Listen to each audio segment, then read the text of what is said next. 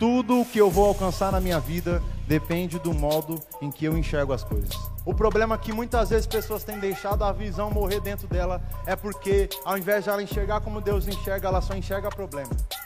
E quem só enxerga problema deixa a promessa morrer dentro de você.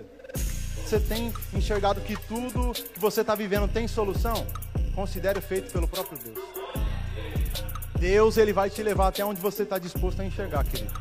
Não olhe para o problema, olhe para a promessa. É a promessa que vai fazer você prevalecer.